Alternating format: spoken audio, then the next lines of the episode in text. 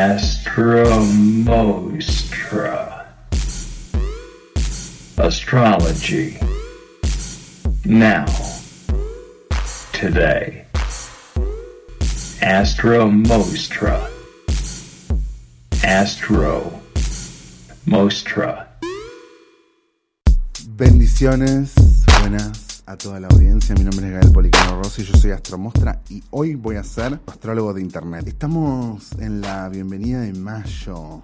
Estamos ya muy acomodados con este sol en Tauro que recibió un poquito de electricidad de Urano. Imagino que muchas personas se animaron a arrancar cosas nuevas, ¿verdad? Vos que estás entusiasmadísima, enchufadísima en un nuevo proyecto, más libre y más independiente que nunca. Vos, amiga, te laburando muy bien.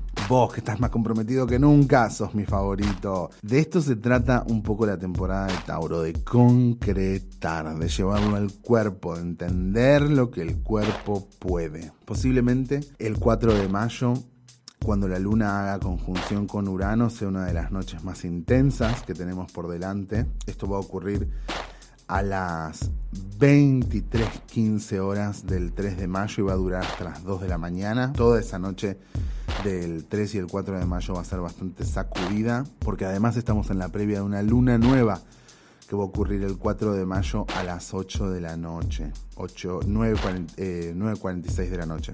Esta luna nueva del mes está pactando nuevas energías, por supuesto, para desarrollar, principalmente porque sus efectos son inmediatos. Cuando ocurre una luna nueva, cuerpo y mente hacen un pacto y una alianza de reposo y unificación y específicamente se preguntan y se fusionan y se cuestionan hasta dónde llegué, cómo pude, qué necesito, en dónde estoy parado. La noche del 4 de mayo posiblemente cuestione y pregunte y repiense algunas cosas a desarrollar, particularmente porque el 3 de mayo ya arranca con esta conjunción de la luna y Urano.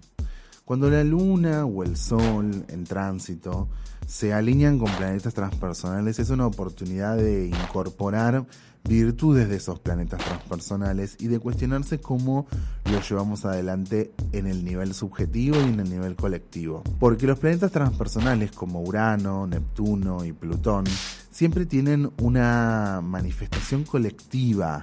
No, no se trata solo de lo que a mí me ocurre, lo que a mí me pasa, lo que está pasando en mi carta. El ombliguismo en la astrología posiblemente convierta a esta ciencia en la ciencia del narcisismo, cuando nosotros tenemos que recibir el Sol alineado con Urano, la Luna alineada con Urano, una Luna nueva aspectada de esta manera, cuando nosotros tenemos que recibir estos aspectos tan intensos, hay que abrirse un poco de, de cualquier mirada sesgada, de cualquier mirada demasiado introspectiva. Está bien, conocete a ti mismo es un principio real. Conócete a ti mismo es el inicio de un montón de preguntas. Pero ese lema estaba solamente en la entrada del oráculo de Delfos. Cuando vos salías del otro lado del oráculo, había un segundo lema, había un una segunda inscripción que rezaba nada en exceso. Ni siquiera conócete a ti mismo. Alcanza cuando nada en exceso es, el segunda, es la segunda parte de la consigna. Conócete a ti mismo en exceso posiblemente te lleve a una gran confusión. De estos ombliguismos y de estas falsas autoestimas proclamadas eh, sanación, creo que esta, este mes de mayo va a hablar específicamente. Mercurio va a ingresar en el signo de Tauro el 6 de mayo, trayendo conciencia, constancia y una dimensión mucho más pragmática, porque en su llegada al signo de Tauro tiene una conjunción con Urano. Todo este pasaje de esta semana desde el 4 de mayo en adelante y todos los aspectos es de los que les quiero hablar hoy. Cuando los planetas transpersonales trabajan sobre el Sol, la Luna y Mercurio, en esta dimensión más colectiva y más inmensa, electrifican de alguna forma la expresión de ese planeta, lo contactan, lo conectan, lo enchufan al wifi, le suben la térmica, lo enchufan a 220. Por lo tanto, esta educación que estamos recibiendo durante estas semanas de mayo es una forma de aprender de alguna manera de qué se trata este Urano en Tauro. Quiero que recuerden que la última vez que Urano estuvo en esto, en el principio de Tauro fue hace 84 años. Entonces es como que hay gente que, que nació sin ver nunca la expresión de Urano en Tauro. Esto debe vivirse como una primera vez, debe asumirse como una primera vez. Hola siglo XXI, estamos recibiendo a Urano en Tauro. Este desfile por Urano en Tauro, Sol, Luna y Mercurio, y muy pronto Venus también estará alineada con él.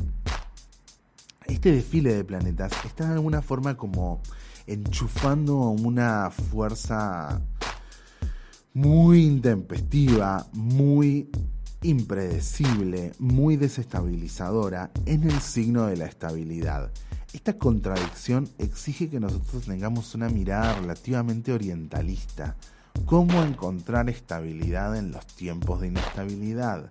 Cómo encontrar el movimiento adentro de la quietud, cómo hacer aparecer las dinámicas y cómo ser dueños de estas dinámicas y no ser una hoja volando al viento en el medio del otoño. Este planteo lo primero que pregunta es cómo está habitado tu sector Tauro. Y posiblemente durante fin de abril, eh, te hemos estado acompañando, además te he estado acompañando en este momento, estás aprendiendo de alguna manera cuáles son tus límites y cómo estás administrando tu energía. Acá la pregunta fundamental va a ser otra. ¿Cómo esa energía encaja, enchufa y conecta con los demás? Esto no se trata solamente de ser funcional al sistema, poder llegar temprano, poder cumplir con la tarea, poder cumplir con las obligaciones. No se trata únicamente de encajar como si vos tuvieras que adaptarte y convertirte en una pieza de un engranaje inmenso que posiblemente es un engranaje que lleva a tu explotación. No es encajar para ser funcional, sino es desde tu forma y tu confín genuino cómo conectas con los demás. ¿Desde dónde? Desde el contraste, desde llevarles la contra, desde la subestimación. Son todos imbéciles. Soy la persona más inteligente de Facebook. ¿Cómo estás transmitiendo el mensaje que quieres llevar? ¿A quiénes le llega? ¿Tiene la potencia que vos crees que tiene? ¿Cómo aumentar el volumen de ese mensaje? ¿A quiénes le importan? ¿En qué idioma está diciéndose ese mensaje? Es, es inteligible, es comprensible, es transparente, es translúcido, dice lo que vos querés decir. ¿Cómo me comunico? ¿Ante quién hablo?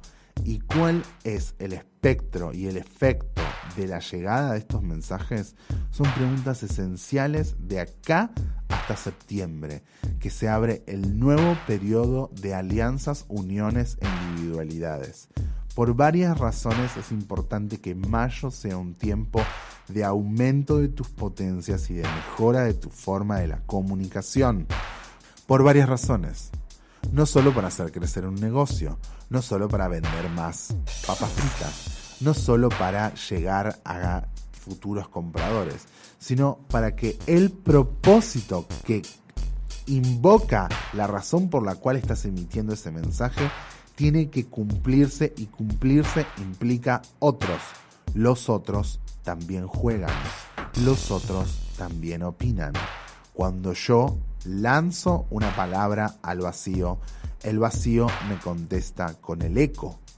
No somos sino con otros. Nuestras vidas no son nuestras.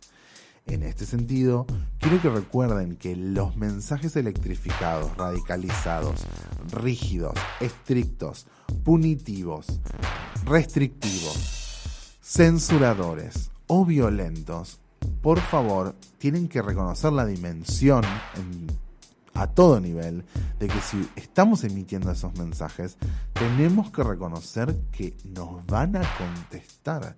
No esperes lanzar un boomerang y que no vuelva. Si lanzaste ese boomerang, tiene un efecto inevitablemente de respuesta. Estos conectores que incentiva e enchufa y enciende como un regadero de pólvora con una chispa son propios de la energía de Urano, de reconectar, de reunir, de reaparecer, de mover un punto del sistema y hacerlo aparecer en la otra punta del sistema. Y que ese, ese pequeño cambio de un segmento del sistema cambie toda la comunicación y toda la interrelación de la red completa.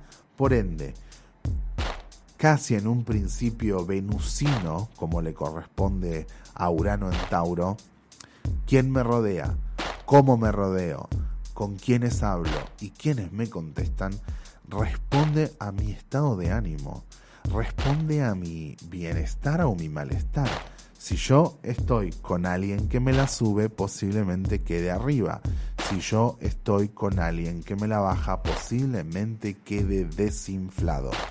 Cómo me rodeo y cómo estoy conectado e interconectado y predispuesto, abierto y con las orejas bien abiertas para escuchar esos mensajes, va a ser clave para entender la conjunción Mercurio-Urano que va a ocurrir exactamente el 8 de mayo a las 11 de la mañana. Para este momento posiblemente jaquecas, cansancio, dolores de cabeza y pocas ganas de discutir te tengan de cama si sos una persona explosiva que no sabe callarse lo que piensa. Especialmente porque la luna va a estar en conjunción con Marte el 7 de mayo. Entonces tenemos Marte-Luna en Géminis, Mercurio, Urano en Tauro, electrificando los discursos y subiéndole el volumen a las cosas. Si sos chispita, sabe dónde está el reguero de pólvora para encenderlo. Si sos tranquilo, es posible que las personas conozcan una nueva faceta de lo que tenés para decir. Si estás en movimiento, este es tu viento a favor.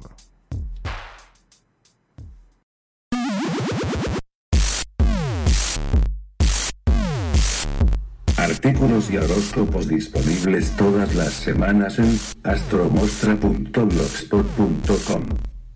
Es Astromostra en todas las redes. Astro. Mostra. Y ahora. Un poco. De futurología.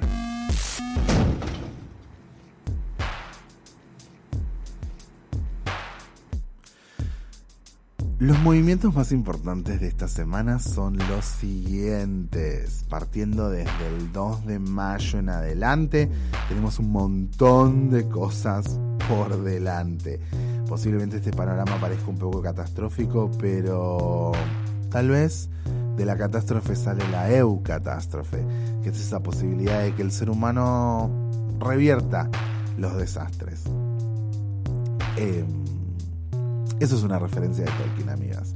Muy bien, lo que nos, nos queda por delante es la luna nueva de Tauro, el 4 de mayo a las 9 de la noche. Esta luna nueva comienza con un 3 de mayo muy agitado porque la luna hace conjunción con Urano en la previa. Por ende, este tiempo es portentoso, estruendoso, posiblemente se desaten algunos vendavales si sea necesario estar activos e improvisar para poder responder ante las oportunidades que surjan y las circunstancias adversas. Esto continúa con otro aspecto muy importante de la semana, que es la oposición de Marte contra Júpiter, incentivando a los incentivando específicamente la exageración y la pronunciada sensación de que los globos se inflaron para pincharse. Posiblemente el 5 de mayo sea la consecuencia directa de esa luna nueva tan incentivada. Por último, les quiero recordar que Mercurio ingresa el 6 de mayo a las 3 de la tarde al signo de Tauro, estando en conjunción aplicativa con Urano y recibiendo sus influjos hasta el 8 de mayo, cuando hacen una conjunción partil muy, muy, muy importante, porque este es el momento de resetear el software, renovar el sistema, crecer desde el límite y conectarme donde nunca me imaginé que podía llegar, aumentar la potencia de cómo emito y cómo expreso y cómo contesto los mensajes.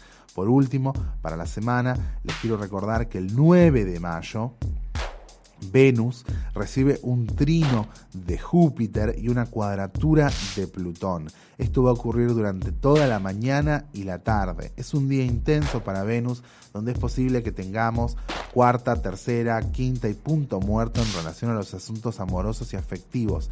Quiero que piensen además que Venus en tránsito, no importa dónde está, siempre es el regente del Sol en donde eh, del Sol de Tauro. Por ende, esta aflicción sobre Venus exprese tal vez de alguna manera cierto cansancio y cierta limitación real de cómo estamos expresando nuestras fuerzas.